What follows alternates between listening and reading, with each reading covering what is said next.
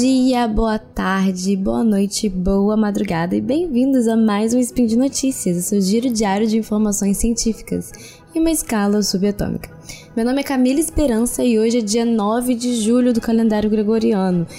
E hoje eu vou falar com vocês sobre os 100 anos do eclipse do Sobral, que a gente está comemorando agora em 2019. Então fica ligado aí que eu já vou falar os detalhes de onde foi, como foi e por que isso foi tão importante para astronomia. Notícias.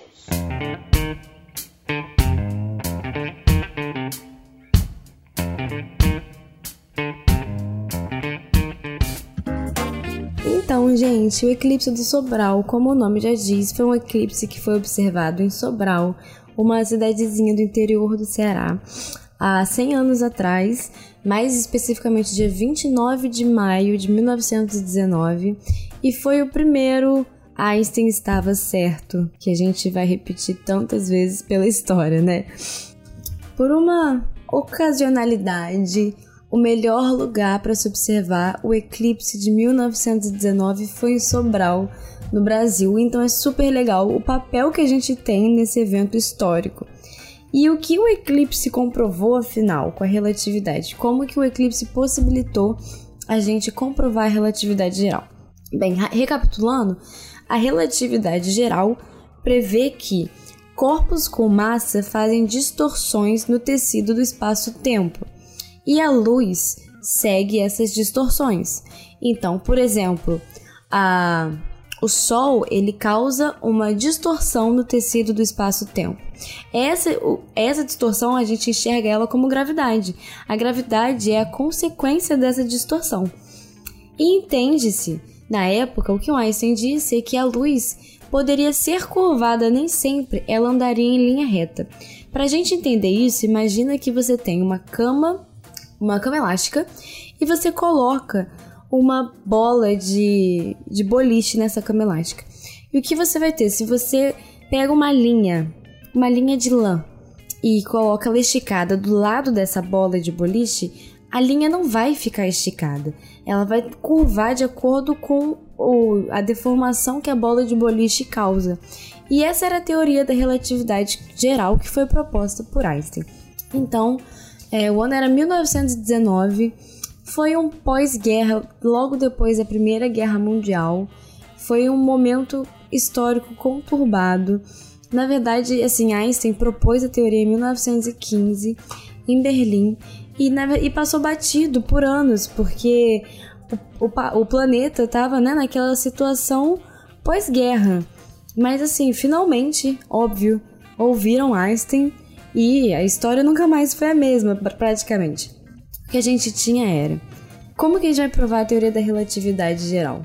Quando a Lua tampasse o Sol, a gente poderia ver as estrelas que estão próximas do Sol.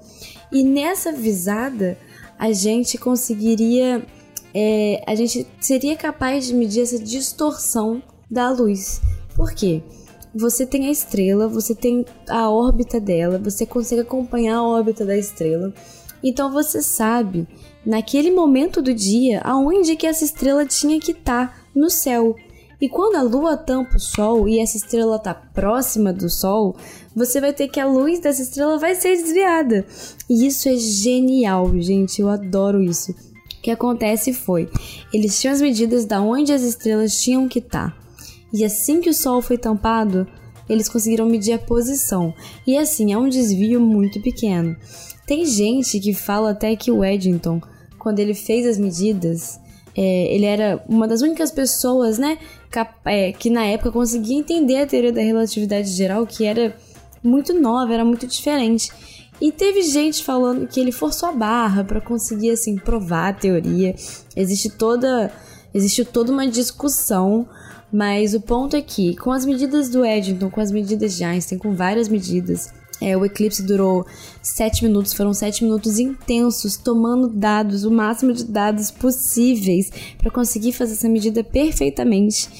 E com essas medidas, eles conseguiram provar, é, essa estrela tinha que estar tá em um ponto do céu, mas a gente está vendo a luz dela, a gente está vendo ela em outro ponto do céu. E isso é justamente porque a luz dela foi desviada na curvatura do espaço-tempo pela massa do Sol. E isso é fantástico, fantástico.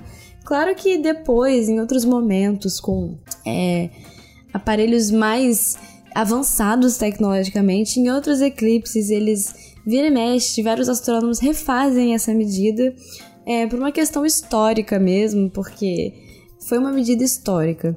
E como eu disse, foi o, o primeiro, Einstein estava certo.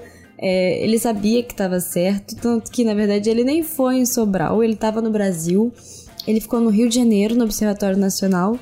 E, bem, ele diz, diz a história que ele tinha tanta certeza que se tivesse errado, na verdade, Deus estava errado. A gente não sabe até onde isso é verdade, né? Mas o legal é que depois de tanto tempo, essa foi a primeira, primeira vez que a teoria da relatividade foi posta à prova.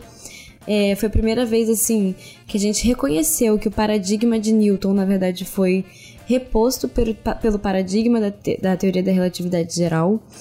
E bem, ao longo da história a gente teve vários, vários momentos que a gente pôs a teoria à prova novamente e ela se saiu bem novamente.